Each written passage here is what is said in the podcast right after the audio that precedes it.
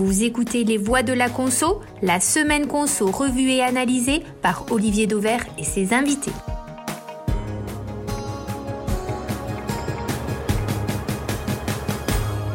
Bonjour à tous. Aujourd'hui, nos trois voix de la conso sont David Pruvot, professeur de marketing et de distribution à l'IUT d'Amiens. Un autre amiénois, Daniel Ducrot, le patron du département distribution de Nielsen et d'A3 Distrib, ainsi que Xavier Terlet, du cabinet Protéines XTC et grand renifleur de tendance de consommation devant l'éternel. Ensemble, comme chaque semaine, nous allons décortiquer l'actu conso et retail.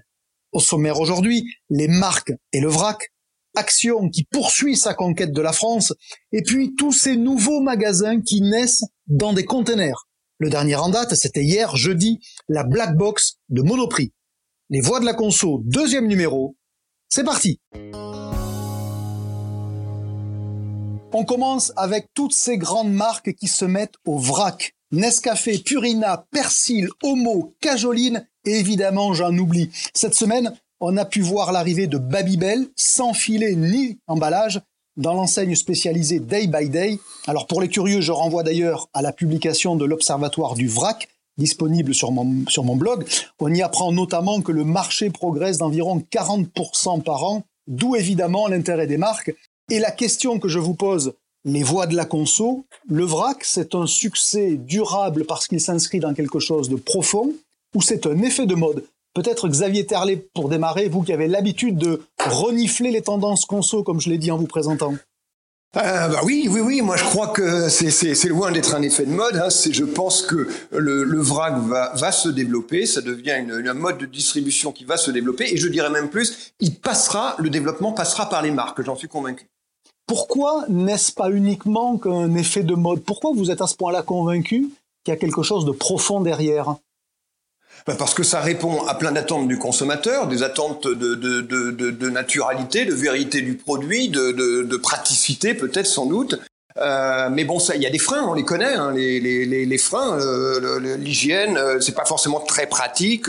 Euh, on, le consommateur ne retrouve pas euh, de, de, de marques et de repères qu'on peut trouver dans la marque. Donc c'est pour ça que je crois véritablement que les marques, et vous avez tout à l'heure cité des, des, marques qui viennent, hein, des Barilla, même en, en, en, des Nestlé, Nestlé avec Nescafé, même en un alimentaire, L'Oréal, Nivea, Yves Rocher, sont toutes là euh, sur le vrac. Elles testent des initiatives et je crois que pour, des problématiques de d'hygiène, euh, on aura des, des, systèmes plus performants que les systèmes actuellement réalisés par les distributeurs. Où il y a des, des là, on peut se dire qu'effectivement, on a tous eu des expériences pas forcément heureuses en vrac dans les dans les magasins spécialisés. Donc il y a des, des, progrès à faire en termes d'hygiène et de praticité. Et puis également de, de communication au niveau du produit. On a besoin d'informations, on a besoin de savoir d'où le produit vient, comment, etc que fait habituellement la marque. Donc la marque a un rôle à jouer sur le développement du, du, du, du, vrac et même au niveau du prix. Alors, je suis persuadé. On reste un instant. On reste un instant d'ailleurs sur sur les raisons et justement sur le prix. Je voudrais avoir l'avis de Daniel Ducrot de Nielsen parce que Daniel, vous êtes habitué dans vos analyses à mettre l'effet prix pour expliquer la performance de telle ou telle enseigne ou de tel ou tel circuit. Est-ce que le prix, c'est-à-dire la capacité que le client a d'acheter une dose plus petite, est un élément à vos yeux qui explique le succès du vrac alors oui, il en fait partie, euh, mais pour corroborer ce que disait Xavier, dans les principaux freins, en effet, au-delà de l'hygiène, le manque de marque est pénalisant pour, pour les consommateurs. Beaucoup réclament davantage de marques euh, dans les rayons vrac, et aussi le manque d'information. Donc à ce titre-là, on peut se dire que euh, bah, par rapport à un packaging classique, on va avoir moins d'informations, mais en même temps, si la marque installe son propre mobilier, ça peut être aussi un super euh, support de communication et on peut du coup amener l'information que réclame le consommateur. Donc le prix, oui, ça, ça peut être un souci puisque c'est essentiellement aussi du bio hein, qu'on retrouve sur le vrac, donc forcément le prix moyen est assez élevé, mais ce n'est pas forcément ce qui drive les attentes. Là vous faites du prix, là vous faites du prix un élément presque négatif. Ça veut dire que il y a dedans des produits haut de gamme, donc des produits chers. Alors que moi, je, je, je prenais le sujet à l'envers je peux en consommer moins, donc je dépense moins. Peut-être il y a aussi autre chose au niveau du prix. C'est-à-dire qu'au niveau du prix, si je peux me permettre, on a euh, le Nescafé en vrac que j'aurai au niveau du vrac sera moins cher que le Nescafé en rayon traditionnel. Donc là, il y a un effet prix positif pour le consommateur. David Fruvaux, est-ce que le vrac, à vos yeux, euh, est plus qu'une mode et un phénomène durable? Comment vous analysez avec euh, vos yeux plus universitaires, on va dire, puisque je rappelle, vous êtes professeur de marketing et de distribution à l'IUT d'Amiens. Alors, effectivement, bon, il y a déjà pas mal d'éléments de réponse qui ont pu être donnés euh, par les précédents intervenants, mais euh, euh, pour expliquer effectivement la différence entre un phénomène de mode et une tendance de fond, il bah, faut effectivement identifier les leviers conso et effectivement déterminer s'ils relèvent de tendances de fond. Donc là, effectivement, on a parlé du facteur prix qui peut être une motivation particulière, mais évidemment, il y a aussi des motivations qui euh, sont reliés à des valeurs plus sociétales. L'idée de moins consommer de packaging pour consommer moins de matière, moins recycler, moins gaspiller. Et ça, aujourd'hui, même si ça peut être, je dirais, opposable ou conciliable en fonction de la manière dont on le considère avec la problématique de prix, ce euh, sont des éléments qui euh, contribuent à l'essor du vrac. Et effectivement, vous avez donné des chiffres d'évolution. On voit bien que c'est pas un épiphénomène et qu'a priori, c'est quelque chose qui va continuer à se développer. Maintenant, à mon sens, ça reste plus aussi une effet de mode. Oui, mais ça reste une option pour les marques et pas forcément non plus une obligation. Parce qu'évidemment, il y a des contraintes aussi à, y aller. Est-ce qu'on peut imaginer que sur des rayons comme les pâtes, le riz, les céréales, euh, où on voit le vrac se développer, que les marques n'y soient pas? David, oh, vous dites c'est pas une obligation. Euh, est-ce qu'elles peuvent, est-ce qu'elles peuvent faire l'impasse du vrac? Ces marques-là, les Kellogg's, les, les, Nestlé, les Panzani, les Barilla. Si on se projette à 10 ans d'ici, elles ne sont pas obligées à bah, vos yeux d'avoir une vie en vrac. Disons, disons que ça fera partie euh, d'une option supplémentaire qui sera apportée. Moi, je l'évoquais dans l'idée que le vrac n'a pas vocation à se substituer totalement euh, à des produits qui seraient packagés, mais représenterait une option supplémentaire pour des consommateurs justement qui veulent peut-être mieux maîtriser euh, la quantité achetée. D'ailleurs, ça permet aussi finalement de moins décliner peut-être de, de packaging sur des formats différents en donnant la possibilité via le vrac aussi d'adapter à des usages conso qui sont plus spécifiques et pour lesquels il est parfois difficile aussi d'adapter les solutions packaging en termes de coûts pour les industriels. Hein. Même question, Xavier. Est-ce que dans, je sais pas, 5 ans, 10 ans, vous imaginez que les grandes marques des rayons dont je parlais puissent être absentes du vrac ou c'est pas possible mmh, Non, non, c'est absolument pas possible et c'est les marques qui vont faire le développement du vrac, j'en suis convaincu. Aujourd'hui, vous le disiez tout à l'heure, 40% de progression. On est à un marché autour de 3 milliards d'euros, je crois, en, attendu en 2022. J'ai lu ça dans le dans, dans, dans l'excellent observatoire du vrac. Et, et aujourd'hui, moi, je fais le parallèle avec le bio. 11 milliards d'euros de chiffre d'affaires aujourd'hui. Le bio, c'était rien il y a 10 ans. Et ce sont les marques et les MDD d'ailleurs euh, qui, ont, qui, ont, qui ont démocratisé le, le, bio. On peut penser la même chose au niveau du vrac. Moi, je crois beaucoup que demain, on aura aussi du vrac à marque de distributeur, par exemple, ou euh, Carrefour ou un autre euh, va garantir son vrac, aussi bien en termes d'hygiène, en termes de prix, en termes de praticité. La marque rejoue son rôle de caution euh, Absolument. du produit, alors qu'aujourd'hui, ils sont quand même très anonymes, tous ces produits-là. Exactement. On voit quelques exactement. marques, mais mmh. globalement, c'est très anonyme. Daniel, même question, oui. vous aussi à échéance de 5-10 ans, pareil, les marques dont je parlais, elles n'ont pas le choix, Moi, elles doivent y être en vrac. J'ai du mal en fait à imaginer un distributeur accepter d'avoir à la fois les marques via leurs produits classiques avec des packaging et le, le, même produit disponible en vrac. Donc dans une spirale de rationalisation un petit peu qu'on connaît, euh, le vrac, j'imagine qu'il y aura une marque, peut-être deux marques par unité de besoin. Mais après, si les marques veulent se développer, euh, ce sera pas forcément euh, une présence à la fois en packaging classique et en vrac. Je vois pas les distributeurs exploser l'assortiment PGCFLS pour permettre au vrac de se développer nettement.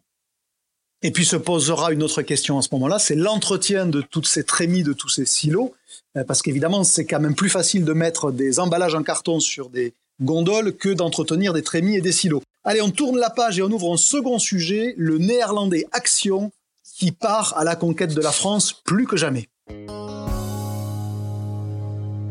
Impossible en effet de passer à côté du succès d'Action, l'enseigne qui vend à la fois de l'alimentaire et du non-alimentaire à prix cassé, exploite plus de 500 magasins en France pour plus d'un milliard et demi d'euros de chiffre d'affaires. Et visiblement, ça n'est que le début. Le patron d'Action en France vient d'annoncer son intention d'ouvrir, tenez-vous bien, une centaine de magasins par an. Que dit le succès d'Action? Alors on va commencer euh, avec vous, Daniel Ducrot, euh, chez Nielsen, parce que c'est une enseigne que vous regardez et dont vous regardez les effets sur ses concurrents hypermarchés depuis de nombreuses années. Que dit, dit le succès d'Action de la consommation? Justement, je vais vous donner deux trois chiffres pour euh, montrer à quel point, après une période qui a été un peu difficile, puisque les magasins actions étaient fermés, je vous le rappelle, pendant le confinement, on voit que ça repart très fort. Il y a 15% d'actes d'achat en plus sur les produits de droguerie, papier, hygiène beauté cet été, alors qu'on est toujours pourtant sur une baisse de, de la fréquentation des hyper et supermarchés classiques. Donc ça, ça montre bien que l'enseigne a gardé toute son attractivité et continue d'être d'être fortement en croissance.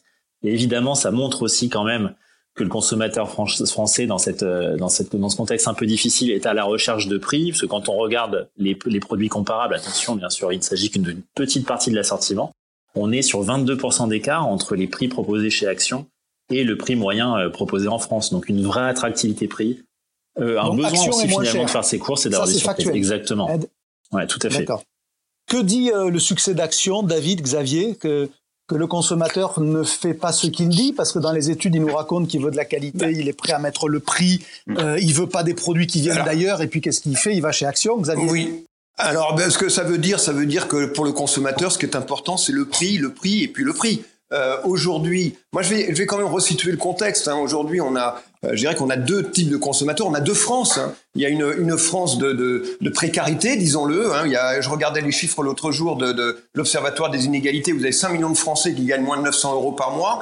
Euh, je lisais un article dans Le Monde la semaine dernière. Le Secours populaire euh, pendant le confinement a, a été sollicité par un, plus d'un million trois de personnes, dont 45% étaient des nouveaux pour l'association, inconnus de l'association. C'est-à-dire qu'on a aujourd'hui en France euh, des, gens d'une grande précarité qui aujourd'hui, le 10 du mois, se posent la question comment ils vont manger. Donc il est clair qu'une solution à ce, à ce niveau-là aujourd'hui est éminemment importante. Et je dirais même plus que l'autre partie de la France, cette sobriété euh, euh, choisie, comme, euh, comme on dit maintenant, hein, c'est-à-dire qu'on mhm. fait attention, on épargne, on ne veut pas dépenser plus parce qu'on sait que l'avenir peut être sombre. On nous annonce un, un, un, un, PIB avec 9 points en moins ou 10 points en moins cette année. Je rappelle qu'à la, à la crise de 2008-2009, c'était 3 points en moins. Hein, donc on s'oriente vers une crise économique majeure suite à la, crise sanitaire. Donc aujourd'hui, effectivement, euh, Action a toute sa place. Donc, euh, avec, euh, donc Action, Action en fait, à, vous écouter, illustre ce fameux concept des deux France. Et avec comme problème peut-être, c'est qu'il y a une France qui est plus nombreuse que l'autre.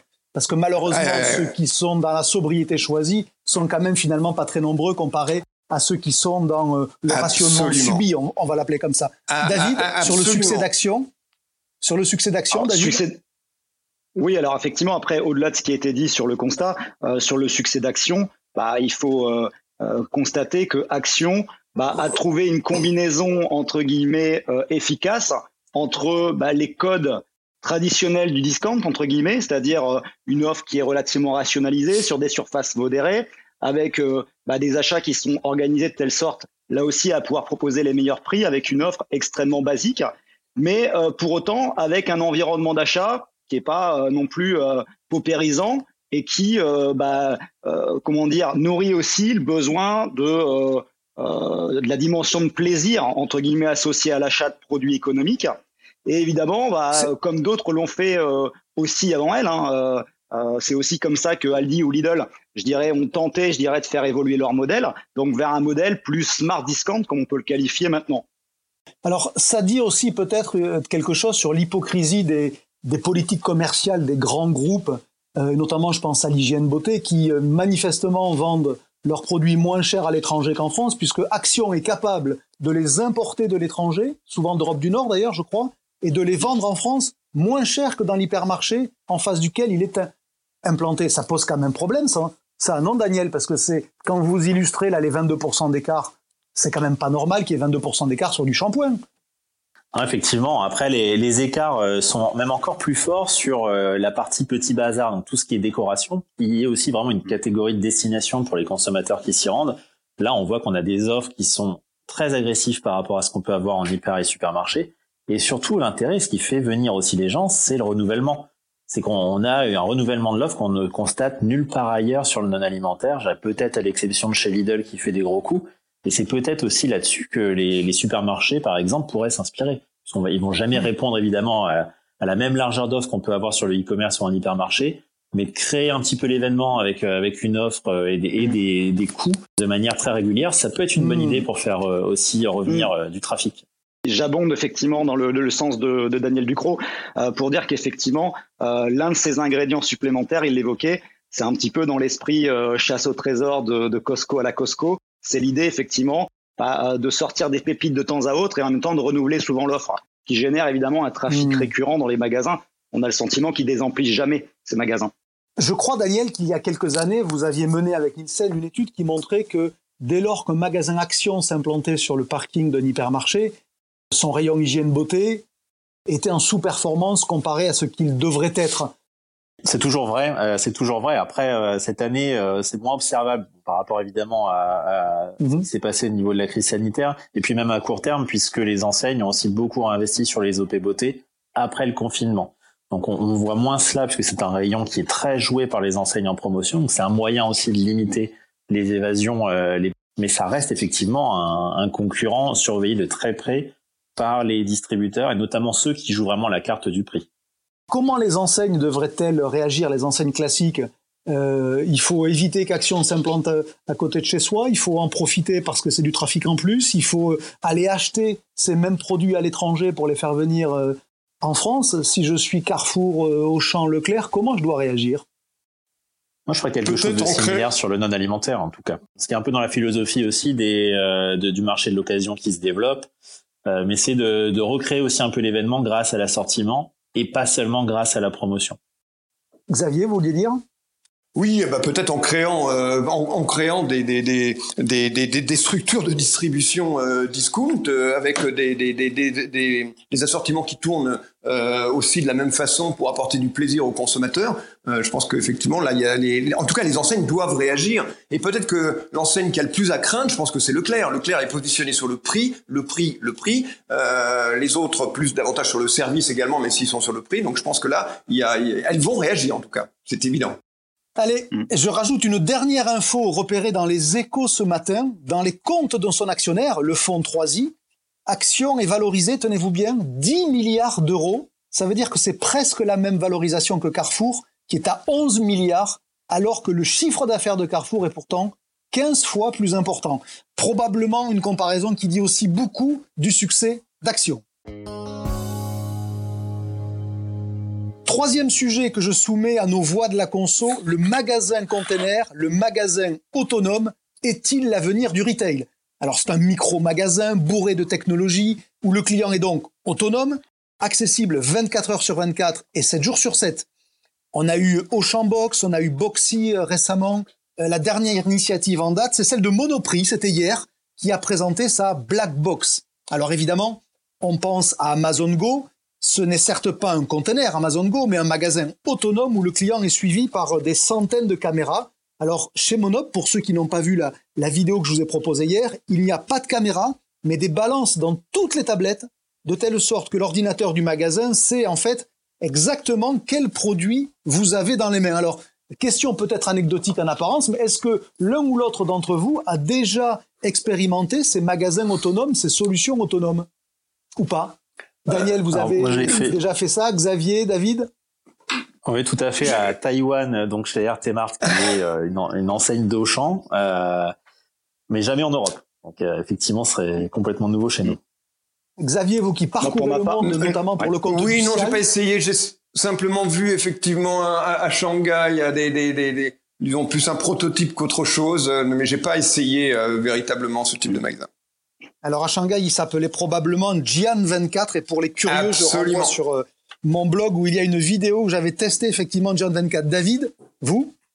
Bah, pour ma part, j'ai jamais testé. Hein. Je n'ai découvert qu'à travers vos vidéos, Olivier. Donc euh, c'est déjà, un bon point de départ, mais, mais jamais testé avis, in situ. Votre avis, votre avis sur le sur le fond de ce sujet-là. Est-ce que pour les enseignes en question et peut-être pour leurs fournisseurs de tech, c'est une vitrine, c'est pour faire parler d'elles, ou alors ça répond un potentiel commercial, à un besoin. En gros, innovation oh. gadget ou innovation fondamentale. Qui veut commencer? Ça, bah je peux si vous voulez. Je, je crois que ça répond véritablement à un besoin c'est le besoin de la praticité, c'est le dépannage. Vous savez, ces magasins, on appelle ça en Suisse, on appelle ça les dépanneurs. C'est les, ça reste ouvert jusqu'à minuit et puis on peut avoir, il y a un assortiment relativement court, euh, mais avec un, prix qui, qui, qui, se tient et puis c'est surtout pratique à n'importe quel instant, n'importe quel moment. Donc, je pense que le potentiel de ces magasins-là, c'est remplacer les petites boutiques euh, que l'on peut avoir, euh, qui, qui, qui permettent du dépannage pour le consommateur. David? Potentiel moi, je, gadget? Bah, moi, j'aurais tendance à dire que, évidemment, il y a, y a un potentiel, mais euh, je, je ne substituerai pas ce potentiel, je dirais, euh, au format de proximité. Euh, ils apporteraient plutôt pour moi un service complémentaire à ces magasins physiques, notamment euh, dans des périodes où bah, il est difficile de maintenir le magasin ouvert. Et par rapport, je dirais, au, deuxième point que vous abordiez au départ, j'aurais tendance à dire aussi que c'est évidemment aussi une préoccupation que de montrer qu'on est capable aussi de proposer des innovations technologiques en réponse à ce que Amazon, je dirais, a, a proposé, puisque euh, il faut quand même être conscient que ces innovations et cette euh, culture entre guillemets tech dans le dans le retail n'a jamais autant existé que depuis, euh, je dirais, le premier Amazon Go. Vrai. Donc ça, c'est aussi une réalité. C'est aussi une réalité. Comme il y avait quand même une forme d'attentisme technologique. Comme si les distributeurs, pardon, étaient euh, chatouillés par la créativité débridée d'Amazon dans le retail, parce que manifestement, ça les chatouille quand même un peu. Est-ce qu'il y a un potentiel, Daniel, euh, à ces, euh, à ces magasins-là? Est-ce qu'on a des études qui laissent à penser qu'il y, y, a un besoin qui est mal couvert? Parce que euh, finalement, si ça doit se développer, c'est parce qu'il y a un besoin qui aujourd'hui il est mal servi. En tout cas, ce qu'on voit, c'est qu'en Asie, euh, il y, a, y a de tout. Hein. Il y a des pays où ça fonctionne pas trop mal et d'autres où ça a fait des flops. Euh, après, moi, ce qui me rend un peu dubitatif, c'est qu'on n'a pas la même consommation qu'évidemment qu'en Chine ou qu'à, Taïwan. On a des, on a des surfaces de vie qui sont bien plus grandes, des cuisines, on stocke. Euh, là-bas, ça répond vraiment à un besoin de prendre le, le juste nécessaire, aussi au fait que bah, pour manger entre midi et deux, on n'a pas le réseau, euh, c'est bête, mais de boulangerie qu'on peut avoir en France. Euh, on a un réseau en plus de proxy qui est urbaine, qui est très dense et qui, si on en croit les dernières déclarations, notamment de Casino, va encore se développer. Donc j'ai du mal à imaginer coexister à la fois de la proxy urbaine classique qui serait encore amenée à se développer en nombre de magasins et des petites unités comme ça. Donc euh, à mon sens, plus Donc vous ne voyez pas le début d'une vague. Besoin français. Vous voyez pas le début d'une vague en clair, Daniel? Non. D'accord, ça, ça a le mérite d'être clair. Euh, qu'est-ce que ça dit aussi de l'évolution du commerce de voir des géants de la distribution qui aujourd'hui imaginent des nouveaux concepts dont les chiffres d'affaires seront mais rikiki euh, parce que euh, une box comme celle de euh, de Monoprix, de Monop, la black box, allez au mieux du mieux dans les calculs qu'on a pu faire hier avec les équipes de, de, de Monop, on était sur 500 000, 700 000 euros peut-être par box. Qu'est-ce que ça dit en fait de ces géants avec un, avec un taux de marge pour ramasser des miettes? C'est vrai, mais avec un, déjà les, les, les, box peuvent être partout. Il peut y en avoir sur tout le territoire et avec un taux de marge qui est largement supérieur à celui d'un magasin. Donc on peut imaginer euh, qu'il y a quand même un potentiel euh, de business pour ce type de produit. Et encore une fois, je crois que euh, ça va ça va apporter un service aux, aux, consommateurs en termes de dépannage. C'est pas fait pour remplacer le magasin, mais pour se dépanner la nuit si on a besoin de quelque chose. Je crois que ça va pas au-delà de ça. Si ça se développe, on peut quand même imaginer que ça peut se faire au détriment aussi du magasin physique nos voix de la conso sont partagées là pour le coup. Donc Xavier Terlet qui dit, euh, qui dit oui, oui, ça répond à un besoin. Daniel qui dit bon, c'est peut-être moins évident que dans d'autres pays. Eh bien donc on va attendre un tout petit peu pour voir le succès éventuel de ces initiatives, puisque je vous rappelle que euh, Carrefour a aussi testé un magasin autonome, Intermarché a aussi testé un magasin autonome, à suivre dans les prochaines semaines et les prochains mois. Voilà, presque la fin de ce second numéro des Voix de la Conso, mais pas question de se quitter sans votre coup de cœur ou votre coup de gueule de la semaine. Et on commence avec vous, David. Coup de cœur ou coup de gueule déjà? Alors plutôt coup de cœur hein, pour commencer, et un coup de cœur qui sera porté sur Rami Bétier. Alors pourquoi Rami Bétier? Euh, Déjà parce que... Donc on précise que c'est le patron de Carrefour France. Hein. Tout à fait. Parce que j'aime à penser que le commerce est avant tout, bah, évidemment, une histoire euh, d'hommes et de femmes et qu'en ce sens, un groupe comme Carrefour a forcément besoin de leaders inspirants pour euh, se relancer. Euh, Qu'Alexandre Bompard est sûrement dans sa capacité, je dirais, à, à porter le projet euh, Carrefour. Mais Rami Bétier va apporter, à mon sens, aujourd'hui euh, une autre dimension, plus orientée vers la culture client, avec beaucoup de pragmatisme, de bon sens. Et ça, bah, j'ai tendance à penser que c'est pas si courant. Donc voilà pourquoi mon coup de cœur. Coup de cœur donc pour Rami Bétier, dont je rappelle qu'il sera euh, la tête d'affiche, le guest de la troisième édition du Retail Executive Forum, co-organisé notamment par euh, Nielsen, édition d'Auvert, linéaire et donc externis le 3 décembre. L'occasion de faire un peu de retape pour cet événement le 3 décembre. Daniel, votre coup de cœur ou votre coup de gueule, quel est-il? Alors pour plus qu'un coup de cœur, c'est un clin d'œil et ça fait un peu écho aussi à ce que David a, a donné donc sur sur Carrefour le fait qu'ils aient euh, gagné euh, du coup le, prix de la meilleure chaîne euh, de magasins de l'année qui était dans, dans, les mêmes mains depuis un petit moment. Donc je trouve aussi que ça fait effectivement pas mal écho à tout ce qui est mis en place chez Carrefour Hyper, même si évidemment il y a encore beaucoup de choses à, à confirmer dans les dans les mois à venir. Donc coup de cœur pour Carrefour et son prix de meilleure enseigne de l'année obtenu cette semaine. Xavier, ne me décevez pas, vous avez bien un coup de gueule quand même pour terminer euh, cette euh, seconde édition des, des voix de la conso sur quelque chose qui pique. Moi, mon coup de gueule, c'est pour cette tendance qu'on a depuis quelques temps à vouloir donner des, des, des, notes, des scores aux produits en pensant que le consommateur va, va, va choisir comme ça. Je je. Euh, Aujourd'hui, il n'y a plus de place. On nous parle d'éco-score euh, pour l'empreinte carbone, de Nutri-score. On, on, a une note globale. Euh, je veux dire, non pas que le consommateur n'ait pas besoin de repères pour choisir les produits, c'est très clair, mais imaginons une note sur un produit qui, pour, choisir un produit. Même, même à l'école, on fait plus ça. Moi, si ma fille, euh, elle a une bonne note en maths et une mauvaise note en poésie, je refuse qu'on me dise que c'est une élève, une élève moyenne. Voilà. Donc, euh, je, je ne pense pas que ça aide le consommateur. C'est plus perturbant aujourd'hui qu'autre chose. Et pourtant, Dieu sait que c'est en train de se multiplier et que j'ai malheureusement peur pour vous, Xavier, que dans les mois qui viennent, on en voit plutôt plus que moins, malheureusement. Et eh oui, voilà, eh c'est pour ça que je pousse mon coup de gueule ce aujourd'hui. pour éviter que ça aille trop vite. Voilà, fin de ce deuxième épisode des Voix de la Conso. Comme toujours, j'espère simplement que l'avis de nos trois voix aura nourri votre propre réflexion. C'est notre ambition et rendez-vous très bientôt avec de nouvelles voix pour passer en revue toujours aussi librement l'actu de la conso et du retail.